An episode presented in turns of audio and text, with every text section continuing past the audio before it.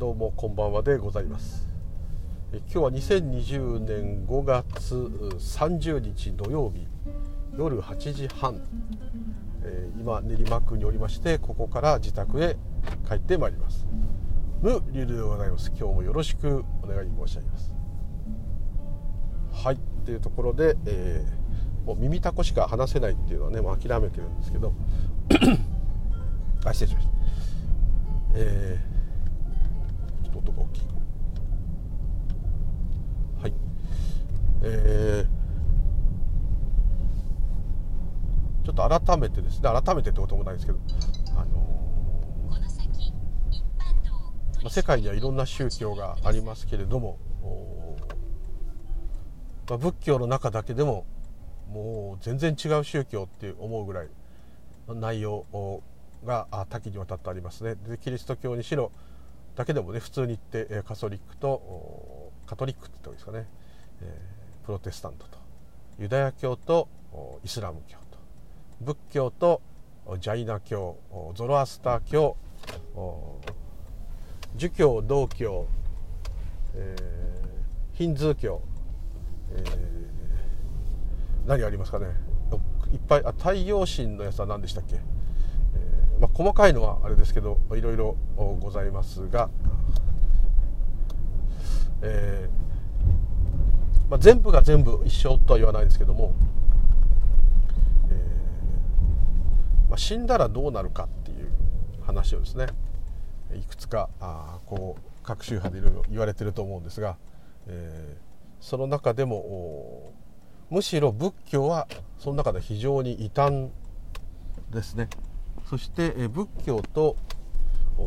ヒンズー教はやっぱ似ている。っていうところがちょっとありますね。でジャイナ教もちょっと似てる。これ全部インドですから、えなんとなくやっぱり精神性が似ている。また土台となったあバラモン教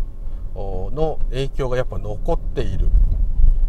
お釈迦様自体がバラモン教の名残が残っていたかどうか分かりませんけれども、え結果伝わっていく過程で日本に伝わる時には仏教プラス道教儒教、え、特に儒教が乗っかってきているという感じありますねですので、え、日本中国から伝わった大乗仏教よりも、え、テーラワーダ仏教上座部仏教の南の方の仏教の方がお釈迦様からストレートに伝わってるんじゃないかっていう言い方があるわけです。でキリスト教とかね、あのー、全く一神教一つの神様をっていうタイプの宗教はもう全く仏教と違うと、えー、全く比較もしないっていうかですね。そんな感じもしたんですけれどもそれであればですね、えー、真理っていうものがいっぱいあることになってしまう。また、えーまあ、真理っていう真理はあ本当はないんですけどね、まあ、それはまあ置いといてですね、えー、普通の感覚で言えば全く違うという感じがしますで日本には神道っていうねあの神社神様の宗教が古くからありますし、えー、ちょっと密教が混じった陰陽道とかあとは山伏とか、えー、山岳修行自然の修行っていうんですかね、えー、行うタイプのものだったりいろんなものがあるかと思うんですね。はいですがあ死の概念というかですね例えばですね、えキリスト教の普通の日本人の感覚で言っちゃうとこう死ぬといい行いをした人は天国悪いことした人は地獄これは今宗教問わず日本全体にもちょっとなんとなくですけどそういうイメージがあるんじゃないですかね。であと浄土真宗の影響かもしれませんけども極楽。地獄か極楽か。天国か地獄か、まあ、地獄は一緒なんですけど、えー、そんな表現もしたりして、え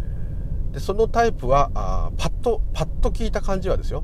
えー、あと普通にこう一般のイメージで言うと亡くなるとその人の魂またはカルマでもいいですね。行ってきた業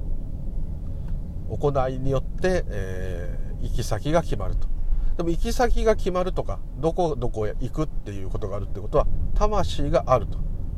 いう表現ですね。必ず自分っていうのはこう肉体が滅んでも魂があると。でこれ科学者はそれを魂と言わず意識と言ってますけどね。意識というものはいつまでも残るのかと、まあ、そういういろんな疑問がいっぱい出てて、えー、そういうものをこうちょっといろいろ見てたんですね。そしたら、えー、ちょっとピンときたのがですねやっぱりですねその宗教のスタイルによってそういういろんな体験をした人は何、えー、て言うんですかね。その人の印象同じものを見ていても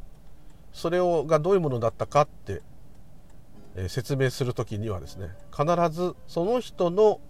価値観。その人が経験してきて知っている言葉でしか話せないですね。そうすると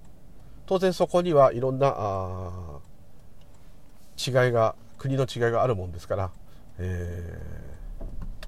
ー、同じようなっていうかね。同じようなものを見てるにもかかわらず違った表現になってると。でそれはあるなと思って、まあ、その辺もちょっと加味してですね、えー、そういう、まあ、死にそうな体験してなんかそういうものを見たとか瞑想とか座禅じゃないのにそういう状態になったとか。そういう人の話を聞いてるとキリスト教圏の人はやっぱり、まあ、一神教ですね。ユダヤ教イスラム教。そういう一神教、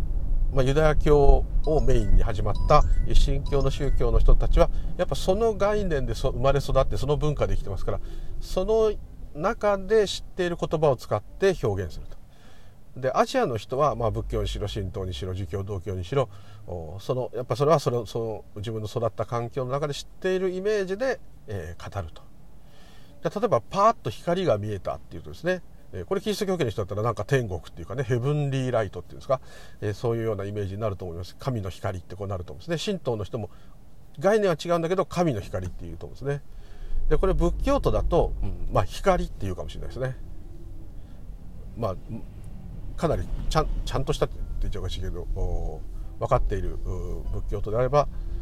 でまだ浄土真宗徒だったら阿弥陀様の光観音様の光とかお不動産の光っていうかもしれません。ね。で神道であれば天照大神の神とか熊野大権現とかお稲荷さんのとかいろんなそういう表現があるし科学者みたいな人であれば何かその地球外生命体の根源を見たとかですね。宇宙の何か光を見たとかそういう表現をするかもしれない。だ表現の仕方で全然違うものを見たみたいになってるんですけどもよくよくその話してる言葉をあのこう聞いてみたりするとですね。おそらくね同じことを言ってるんじゃないかっていうことはちょっとなんとなくもちろんその中には宗教関係なくただの夢だったり幻想だったり何かそういうか変なものを見たっていう場合もある超常現象みたいな場合もあるんですけどもそうじゃない場合っていうんですかね。は、えー、まあ一言言ってしまえば意識になっているっていうことですね。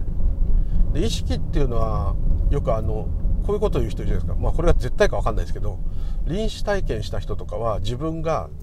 治療されている姿を見たとか海で溺れて死にそうになった人は沈んでいく自分が見えたと。でその体に戻ろう戻ろうっつって戻ったら苦しいんだけどうわっとなんとか這い上がって助かったとかありますね。ですから、えー、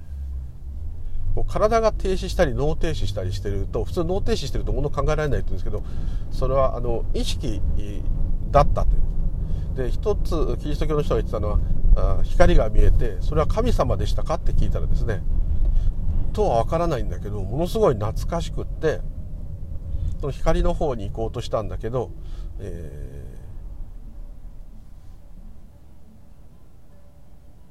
あの体に戻れと。いうようなイメージが来たんでその光に行きたいんだけど行くのをやめて体に苦しい体に戻ったら生き返ったってこうよくありますね。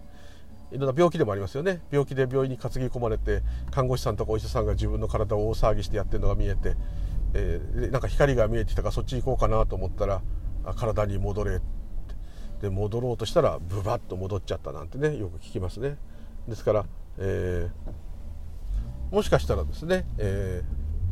意識になってしまって意識は何でそういうふうに体から離れても自分が見えるかっていうと意識っていうのは距離も時間も空間も関係ないですね。全てですから。ですからうん全てを映し出すものが意識そのものなので、えー、普段は自分の目玉というか眼でしか見えないものがですねその目で見るとかそういう概念もすっかり通り越してですねだって目で見たって目で見えているっていうものを意識が映し出さなかったら見えないわけですから。自分が見たって認識できないですから。認識っていうのはこの体で起きているように見えるんだけども実はですね関係なくもう普遍的にですね隙間なくびっちりと全てがまあ意識といってもそういう表現で言えばですねそのキリスト教徒の方で海で溺れて、えー、自分が沈んでいく姿が見えてこれはあかんと思ったら光が見えてきてその光がすごい懐かしくて心地よさそうだったからそっちへ行こうとしたらダメだ戻れと。いうことでしぶしぶ体に戻ったら助かったと、まあ、こういう方がいるんですね。まあ、そういう方結構いると思います。いろんな事故とかで気を失ってそうなった人もいっぱいいると思いますね。ですので、えー、その時はですね強制的に頭の思考が止まってる状態ですね。ある意味だから無我ですね。無我になるのに認識がある。認識だけがある。でその人が言ってたのは「体の感覚ありましたか?」とか質問に対して「ないですね」ただあただ見ているっていう感じです。恐怖も恐怖じゃないもない。で体に戻った瞬間に苦しいっていう感じがしたと。だから我が認識したわけですね。ということはその面においてはですね仏教でいうとかあとヒンズー教でいう一元ワンネス、まあ、仏教はワンネスも超えなきゃならないかもしれませんけど、まあ、とりあえず最初の悟りというかで言えばですね夜かの状態で言えば自分はいないというか自分はこれじゃないと。こういう個ではないと。ただ認識する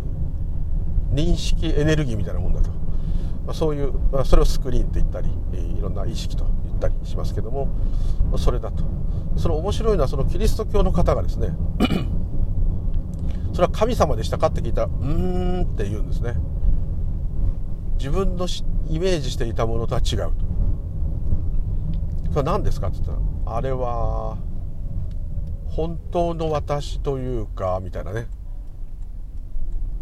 それそれしか本当はないとかそういう言い方するわけです。これすごくあのちょっと仏教の悟った方と似ていますね。っていうかアジアの悟った人の表現と似ています。でそれから何か生活が変わりましたかって聞いたらいやあれはもう本当にまあ助かったんだけど自分ちゅうものは死なないんだと。思ったと。死なないっていうのはこの私の肉体は滅ぶかもしれないけどって言い方したんですね。だじゃあ魂になるんですかってそうではないと。全体の中の一部分がこの私という人生を生きてるだけであって本来はそんなものはなくもう広大無辺な全てであったと。本当の自分は。だその時自分っていう個人の感覚はないですって言ったんですね。これもまさに禅でいう検証状態。でその方はそれをきっかけに、えー、その質問した方がですね、えー、じゃあ今は何の宗教を信じてですかって聞いたら全ての宗教の本が家に家の今にありますって言ったんですね。なるほどと。そう面白いですね。逆にそういう体験したらよりキリスト教、ね、神様が助けてくれたんだって。そういう物語がくっつかない。だこれこそ本当にそういう、まあ、ちょっとそういう不幸中の幸いというかあれですけれども強制座禅禅情検証っていう感じですね、はい、ちょっとまあ理由があまり相談してっていうことがよくないですけど、はい、これをそれをそういうまあ事故とかそういうアンラッキーなショック状態で起きる人もいるし、瞑想とか座禅でそういう状態になる人もいるしふっとしたちょっとしたことでなっちゃう人もいるしっていうなっちゃうっていうかしいなっちゃうっていうよりは元に戻るってことですね。その方も元に戻る。懐かしいって言いましたからね。本当はそうだったのにっていう。赤ちゃんの時の感覚ですね。すごくそこはあのこう分かるっていうか分かるって言ったら偉そうですけどその通りだと。で役割自分の生きる役割っていうことを言ったんですね。役割が分かったんですねって言ったら分かりましたと。役割なんてないことが分かったんですね。役割っていうのはその人間が勝手に決めつけた誰々になりなさいこういうふうな人になりなさいああいう人になりなさいってこうならならねばならないとかそういうことではなくてですねもうどうなろうとこのままこういるということが現象として起きているという言い方ですね。これまさに縁起の説明と同じ感じですよね。私はこう白人のですねキリスト教の方がこういうことを言うっていうのは初めて見てですねやっぱり同じものしかないんだと。で、えー、そういう人はもちろんあの恐怖がなくなったわけではないですし生きることは苦しいと。生きているということは苦しいということも同時によく分かったと。だからむやみに幸せを求めずにですね目の前にあることだけをただやっていくと。もうこれも座禅っていうか禅の坊さんの言葉ですよね。すごくそれに私びっくりしてですね。驚きましたね。あとヒンズー教もですね一通りなんとなくあのベーダとか大乗寺史とか全部読めないですけどもなんとなくしかかいつまんでしかわからないんですけどもこう、まあ、一元の教えですから、えー、こう見ていくとそのヒンズー教の偉いお坊さんがですね喋ってるのを聞くとまあ、輪廻転生するからあいい行いしなければならない。これいかにもヒンズー教ですね。でこれが仏教に入っちゃってるんですね。お釈迦様は決してでそうは言ってないですけどね。でもどうしても仏教もヒンズー教が深く入っちゃってるもんですからいい行いをすればあいい未来いい来世がやってくる悪い人生を送れば来世はひどい目に遭うと、まあ、こういうだから自分よがりに生きてはならないと。で瞑想をするのは、まあ、ヒンズー教瞑想いっぱいします。瞑想するのは瞑想してる間はそういう欲望が消えているのでそういう欲望が消えている状態を少しでも保ちたいと。それでサドゥですね。ヒンズー教の行者になると、まあ、こういう表現をしてました。それからチベット密教のお坊さんに質問した時も、ちょっと同じようなこと言ってましたね。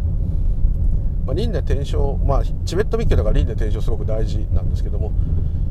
まあ、輪廻転生があるから今いいことをするっていうよりはこの今生き人間でいられるチャンスに、えー、要するにニルバーナ下脱してですね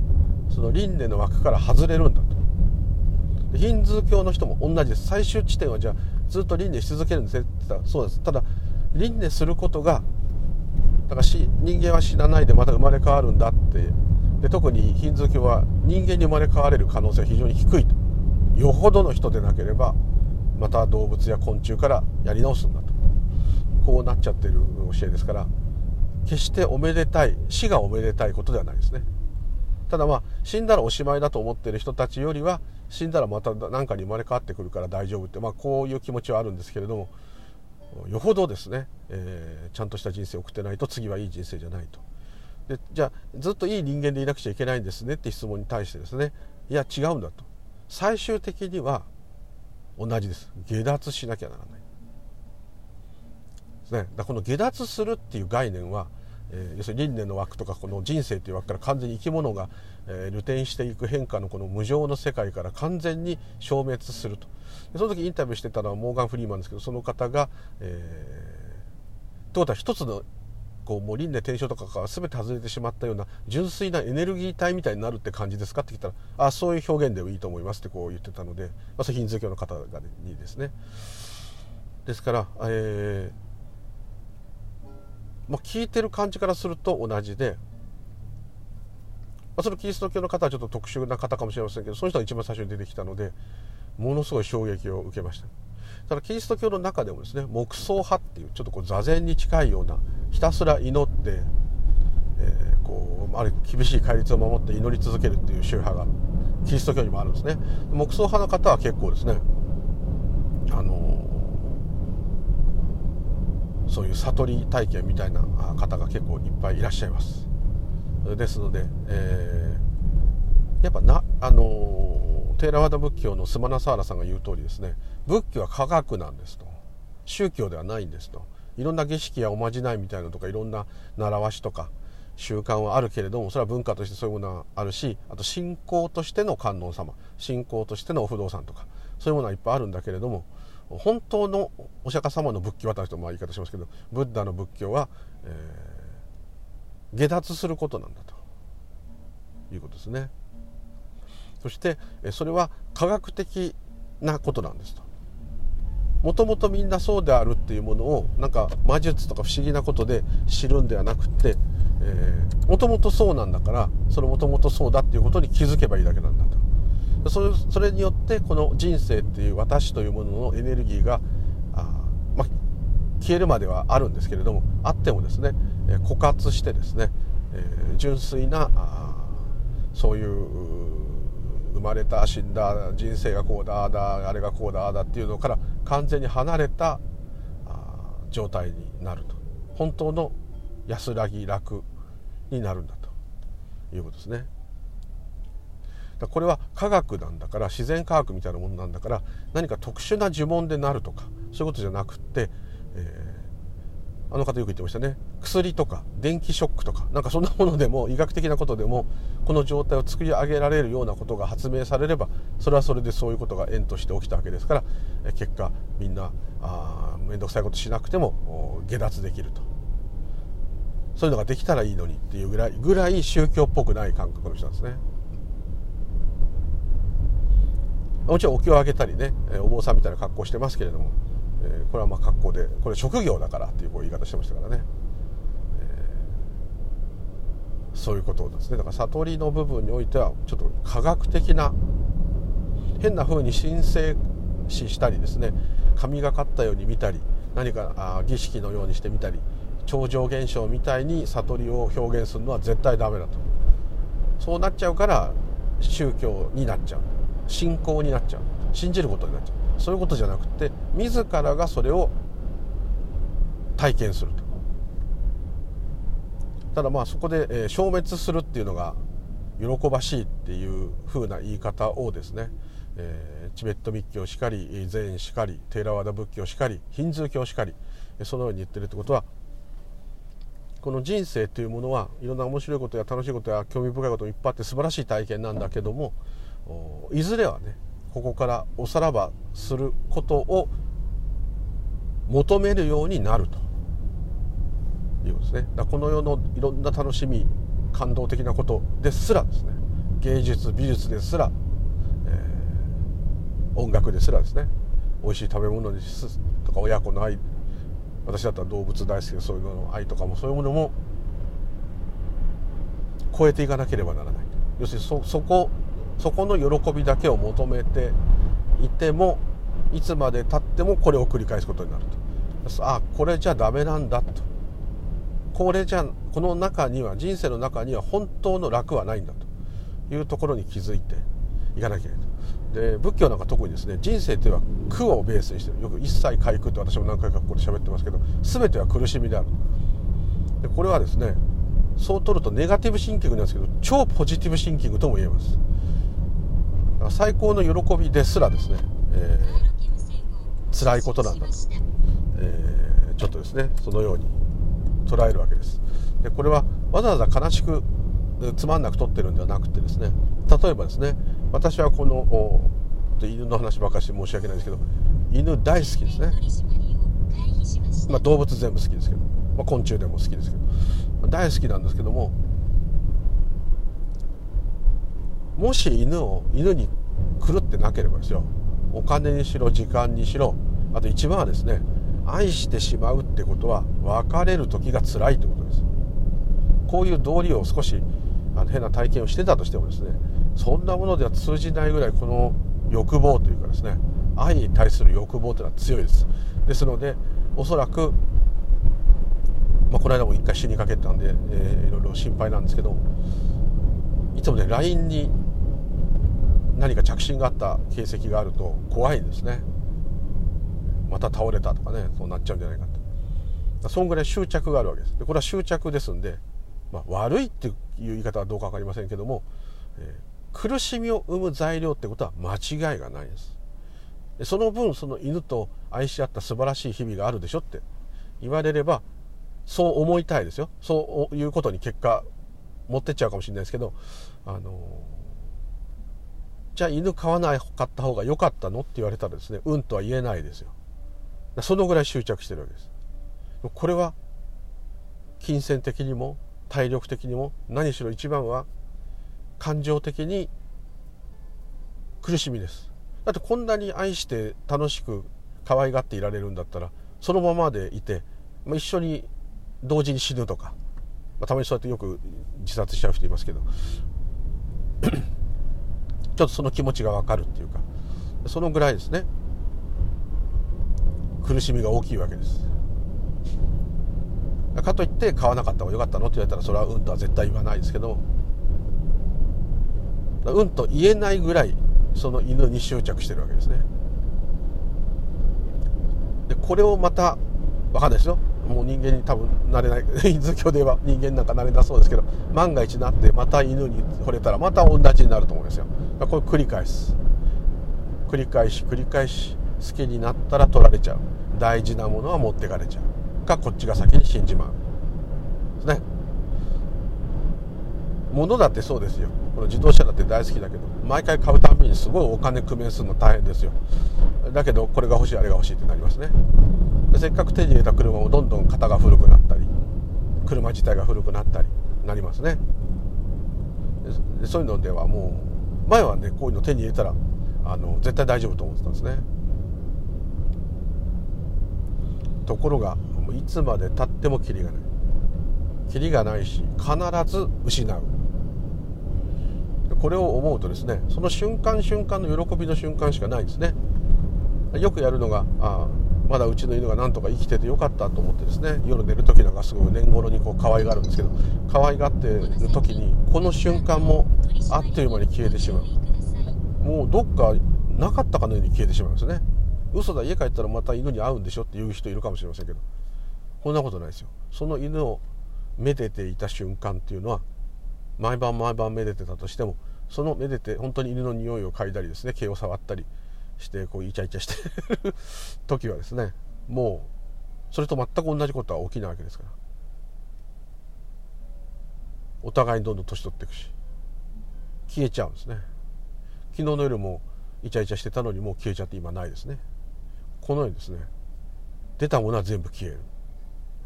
てことは必ず執着したら苦しみがま同じ量と言っていうんですかね。つきまとう。愛してれば愛してるほど失った時は同じ苦しみがやってくる。で変な風に美化してですね素晴らしい時だったとかこう言ってねありがとうなんて平気になる人いるかもしれないけど、まあ、それはまあそういう風になる人もいるかもしれませんけどどっかでですね多分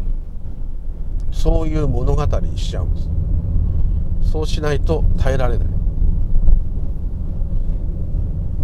そういうもんだと思いますね。人は必ずそういういろんな悲しみを背負って生きているってよく言いますけれども。あのこの人生はやっぱり土台は苦でできている。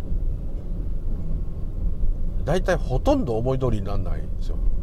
なってると思ってるのはですねいろんなことがややっている状態の中でマシな部分をうまくやっているうまく運よく動いているとか思ってるだけなんですね。例えばですね、えー、急に100万円もらったとする。やったこんなラッキーだってあるじゃん人生と思ったって100万円とかねそのお金を持ってないといられないっていう時点でもう苦しみですね。お金がないと生きられないってね。これだけで苦しみ。腹が減ったと思ったらちょうど食べ物があったと。食べ物がなかったら大変ですね。ですね。食べ物を食べなきゃいけないというのはもう苦しみですね。だってそんなこと何もなかったら何もしないでいいじゃない。何にもしないのが今度つまんないっていうわけですよ。それも苦しみですね。何にもしないでいられないっていうのも苦しみ。定期的に感動したり感激しないといられない。これも苦しみですね。ずっと苦しみです。じゃあいつどこで本当に腰を下ろしてふーと息をつける瞬間が来るんでしょうか。ね死ぬ以外ないってね極端に言えば。どんなに楽しい日々でもですねトイレに行かなきゃいけない。何か食わなきゃいけない。誰かに何かしなきゃいけない。眠くても起きなきゃいけないことだってあるかもしれない。眠いのに寝られない夜があるかもしれない。ね。最終的には年取って知らなきゃいけない。DNA で200歳まで生きられたとしてもそれでもいつか知らなきゃいけない。どうですかねこの句を土台にしたベースでできているのが多分そういう宗教。で多分お釈迦様はこれが納得いかないんですよ。普通の人はそこに疑問を持たないですよ。生まれちゃって普通に生活してる中で、まあ、その人なりその人なり全部違うんですけど自分のな大体イメージで平均値って持ってますね。その平均値の中で上か下かって見ながら毎日生きてるわけですね。これを繰り返しててもですね絶対に本当に満足することはないです。満足したって言ったら満足したと思い込んでいる。その証拠にですね絶対的な満足を得たであろう人がですねひどい苦しみで信頼する場合もあります。かといって逆にですね大した人生じゃないのにですねすんごいご納得の方もいますね。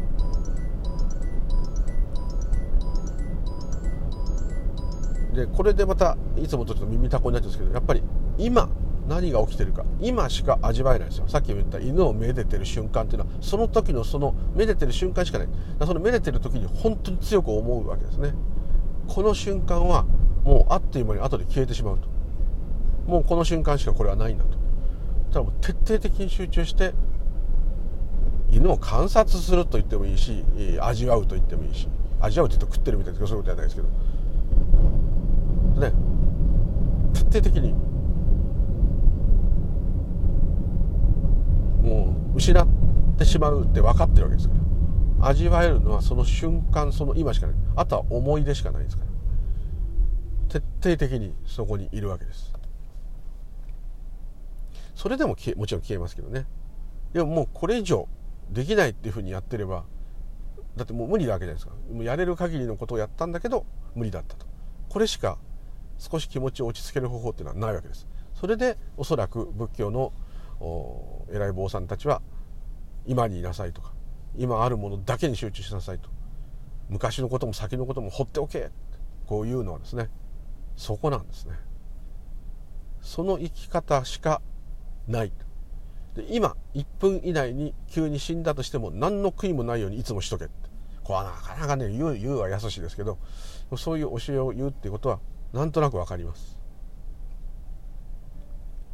でその不思議な体験怖い、えー、ちょっと臨死体験だけどそんなようなしたかまたなんかそういうの会話見た人は必ずですねもう毎春毎春が大事だと。毎春毎春が奇跡だと。これが一つの生きる人生という中でのおいては極意だと思います。たわいもない瞬間今もそうです。喋りながら運転してるだけです。でこう運転してるだけなんだけどもこの運転できているってことはですねこれもっと年取ったら運転できないですから車もちゃんと動いている。ガソリンもある。道路もちゃんとしている。しかもあんま混んでないし、えー、自分もちょっと疲れてはいるけれども運転することができている、まあ、当たり前じゃないんですね。当たり前の帰宅時間ではないです。これはもうこれで一つの、まあ、人間道でいう中でですけどもバランスが取れてる状態なんですね。いやそれあちこちどっか痛いとかかいとかちょっと腹減ったとかあったとしてもですね。とりあえずそのもう気が狂うようなことは今ないわけですね。これは非常にありがたい状態ですね。そしてまあこれはなかなかできないですけどこうやって自分があるっていうことはですねあるっていうことは体験できる状態ですからね。いろんなものをせっかくだから体験しておこうかと。そういう感じですね。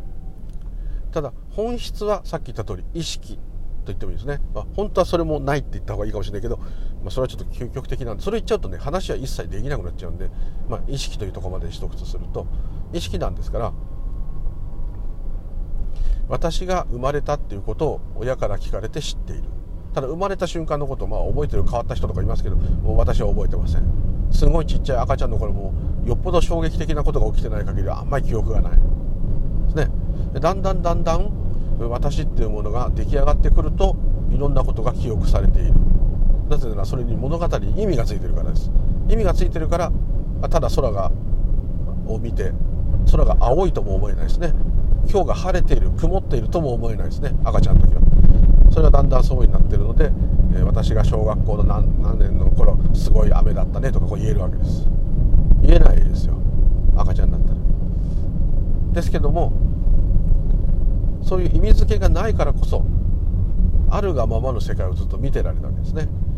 その時私が生まれたとかこれから先死ぬとかそんなことはないですね。今しかないですよね。赤ちゃんの時は。だって過去の記憶がない。あそれは前世の記憶あるからそういうの置いといていただいてね、となりますのであの前世の記憶があるという人が、まあ、仮にいたとしてもですよそれである程度も道理が分かってからじゃないと説明できないですよね。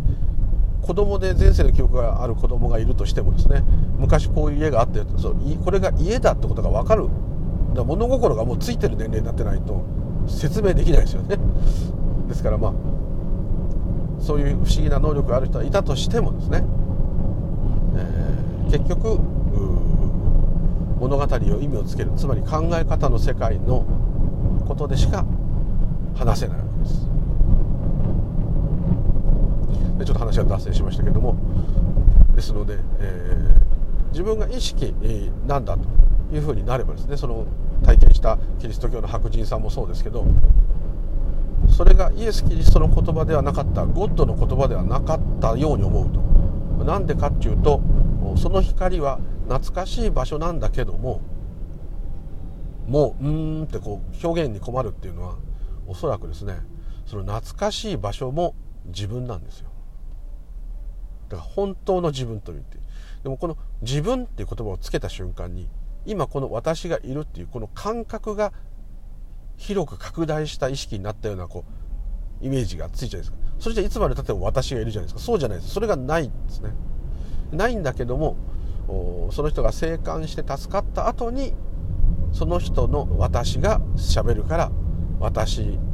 それも全部私だったようなこうっていう表現を使っちゃうわけです。言葉でね説明ができないってことですね。でもですねこれは不思議な世界に行くとそうなるんじゃなくて気を失ったらあと死にかけたりしてなんか脳の活動が止まって思考が考えるってことができなくなった途端にそれが理解できるってことはそういう体験をするして体験した後に理解できてるんですけども、えー、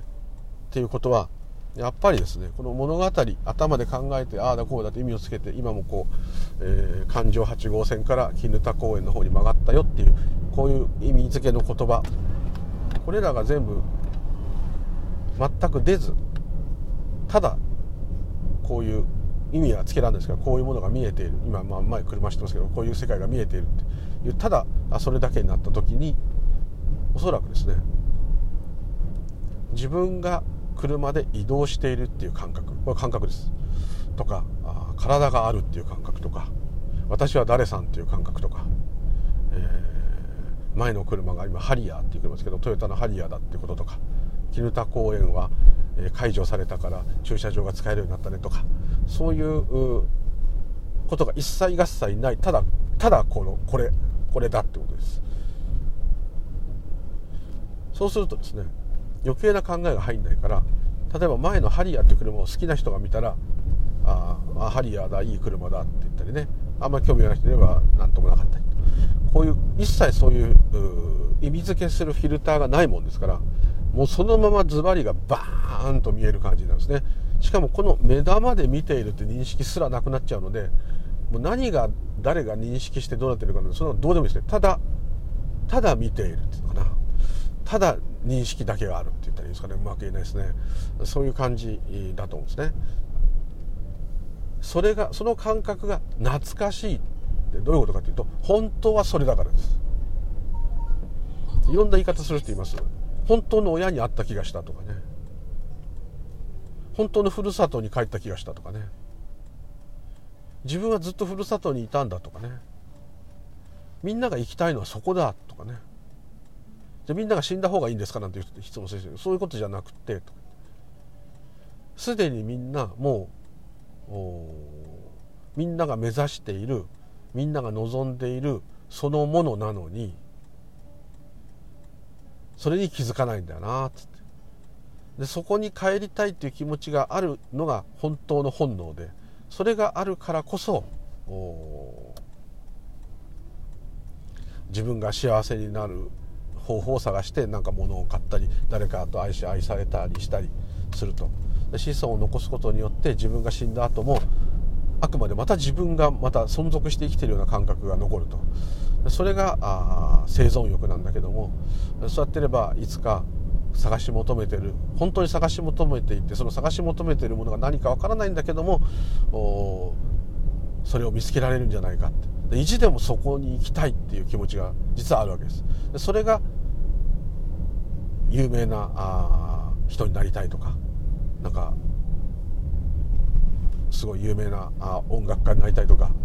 先生になりたいとか博士になりたいとかお金持ちになりたいとかみんなに愛されたいとか全部同じことなんですけどもそっちにすり替わっちゃうっていうんですかね。自分が本当にしたいことはそれじゃないそこじゃないんだけどそこに行けるんじゃないかなって無意識に思って向かっていくいろんなこと。それそこでいろんな楽しみ、ね、成功したりした楽しみもあるんだけどもでもそれじゃないってわけだからまた探しに行くわけですね。でこれを繰り返してるわけです。実はその探すものなどなくてですねこのままこれがもう故郷だったということなんですね。そこは気がつかない。なぜならこの私は気が付くことが一回もない。ないわけです。なんでかっていうとですね私もその変な体験してたとしてもですねこの私っていうこの人はですねこの人はこの人はこの人はっていうのはおかしいんだけどこの人はですねそこにまた戻りたがってますよ。だからこういう話してるんだと思いますよ。そんな戻るほどいい世界なのって言われたらねそういう素晴らしい世界とかじゃないんですよ。本当はそうじゃなきゃおかしいのになんでまたうーん私の世界にいるんだろうってこういう疑問が多分出るんですね。ですけどもどっかでこの私が体験してるのは私というだけのオリジナルの世界。だからこうイメージで言うとですねこういう感じですね。私以外誰もいないんですよ世界に。それはみんなそうですよ。個人は。え嘘だ母親だっているって違うんですよお母さんの本当の気持ちわからないですよ。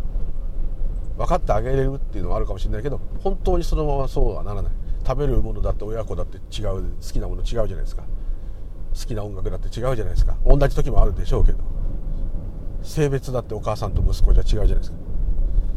ね違いますね。いろんなことが違います。ですからその人その人とはいう言い方はできるんだけどもこの私でしか世界を見てられないもんですから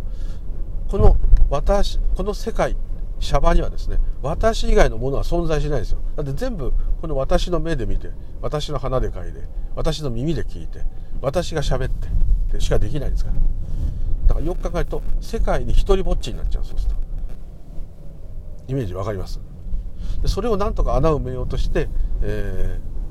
ー、いろんな人と仲良くしたり何か一緒にやったり愛し合ったりということで一瞬それをこう消すんだけども、えー、結局何をやっても生まれる時も死ぬ時も一人っていう通りですね、えー、どうしようもないんですね。だずっと一人一人の世界ですよね。ちょっとこうイメージして分かるんですけど。本当に自分のこと分かる人って誰ですかね？自分ですね。ね隣の人のが腕ぶつけたって痛くないけど自分がぶつけた時だけ痛いですね。同情はできるけど。体の感覚もそうだし。だから私しかこの宇宙にいないんですね。この世界。この世界は私が死んだら消えるわけです。ええー、っていう人いるかもしれないけど。だってあなたのあなた私っていうかあなたの私っていう感覚がなかったら誰が見る見たり聞いたり判断するんですかね？判断したことが分かるんですかね？ないですね。そういう点では非常にこの私っていうだけの世界なんで私独り占めのこれ世界ですね。思うようにいく思うようにいかないと置いといてですよ。ですからそこはそれも本当奇跡的な状態ですね。私だけに作られた映画私だけに作られたドラマと思って見たらこれすんごい超すごい何これっていうような凄さですよ。ちょっと話がこれだと偏って聞こえちゃうかもしれないんですけれどもちょっとオーバーにねそういう表現を使いたくなるぐらいこの私っていうものは経験するってことは結構すごい。さっきの人生は苦しかないっていうこととちょっと話がずれちゃうかもしれないけどもせめてシャバで生きてる時はそう思ってですね、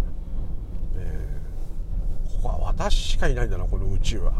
私しかいないんだ。あの今見てる太陽は私しか見れないんだ他の人も太陽見えてんじゃ違う。あなたにとっての太陽しかあなたは見れないんだから、はい、そうすると逆におのずともともとのあるがままの世界っていうのがイメージ湧くと思います。そうです。私だけ限定の世界じゃない。このままただ起きてることを見てるっていう色付けのない世界が本当はあるわけ。ですでそこに今もいるわけです。それがふるさとです。なんとなくイメージ湧き湧くといいんですけど、はい、ちょっと微妙なね表現ですけど。面白いんですよすごく。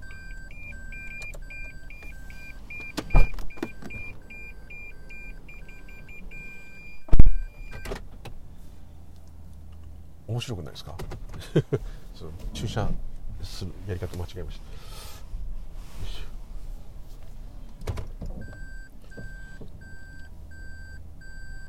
か？人生はそのようにこう私だけの世界なんだと思って。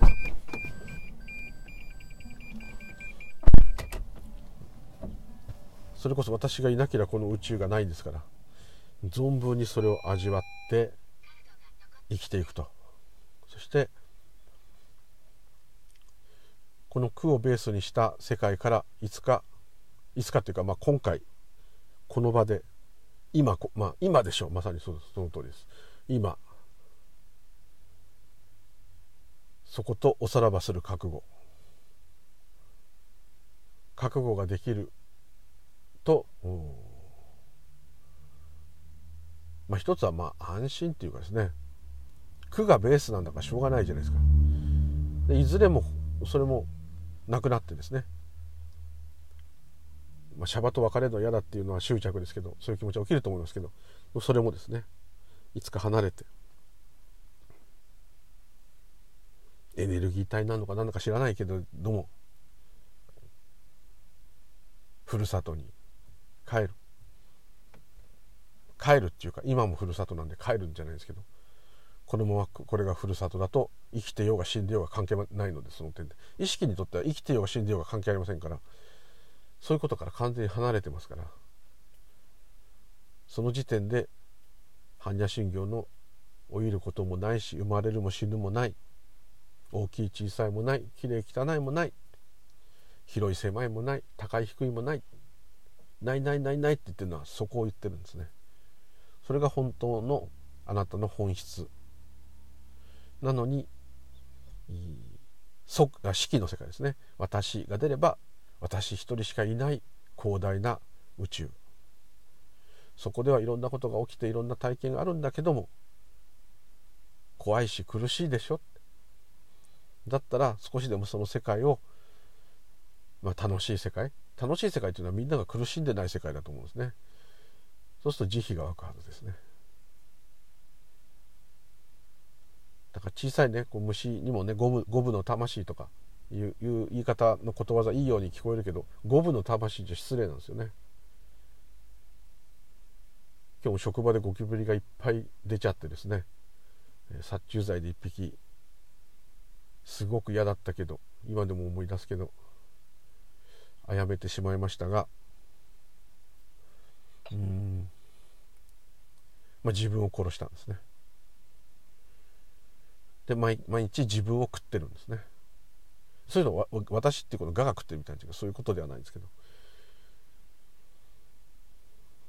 起きてくる現象世界のものは全部同じものなので同じものが同じものを食べ同じものが同じものを殺していると。意味をつければそうなってしまう。だから究極のさっき言った自分は意識だっていう世界では誰かを殺すとか殺さないとか誰が誰さんが誰なんていうのもないんだから全部無罪方面でしょっていう人がたまにいるんですけどそういう表現をしちゃう人もいるんですけどそれは人間道では一切通じない言葉なので素直にですねそこはやっぱ神戸を垂れてですね生きるってことは苦の土台の上で他の命を殺めながら生きているからそれでも自分は存続したいっていう欲望で今もこうやって生きてられるってことはやっぱり素直にありがとうございますと。言うしかないですね。だって殺さず食べずにはいられないわけですから。歩いてて知らないうちにアリだって踏んでるわけですから。もっと言ってしまえば体に入ってきたコロナウイルスに勝った人はコロナウイルス殺したわけですから。そんなこと言ってたらきりないですけど常時体に入ってくる菌を白血球やらいろんなのが殺し続けてるわけですから。ずっとどこもかしこも戦争してるわけですよ。この状態でいるっていうのはやっぱり苦が土台っていうのはヒンズー教ジャイナ教仏教チベット密教。やっぱりうん。そうかもしれませんね。イエス・キリストがあんなになって、えー、みんなの罪をかぶって死んだってこうね亡くなったっていうのもそうですけどやっぱり苦を土台にしたところからの救いってなってますからもう苦の世界じゃなかったんだってとこに気づくということがやっぱり必要っていうのは宗教問わず一つの、まあ、真理という言い方おかしいけど一つの自分がふるさとであったということではないかと。というところで結局耳たこになっちゃったんですがどうもありがとうございました。またよろしくお願いいたします。ムーリュウリュウでございました。どうも毎度すいません。では失礼いたします。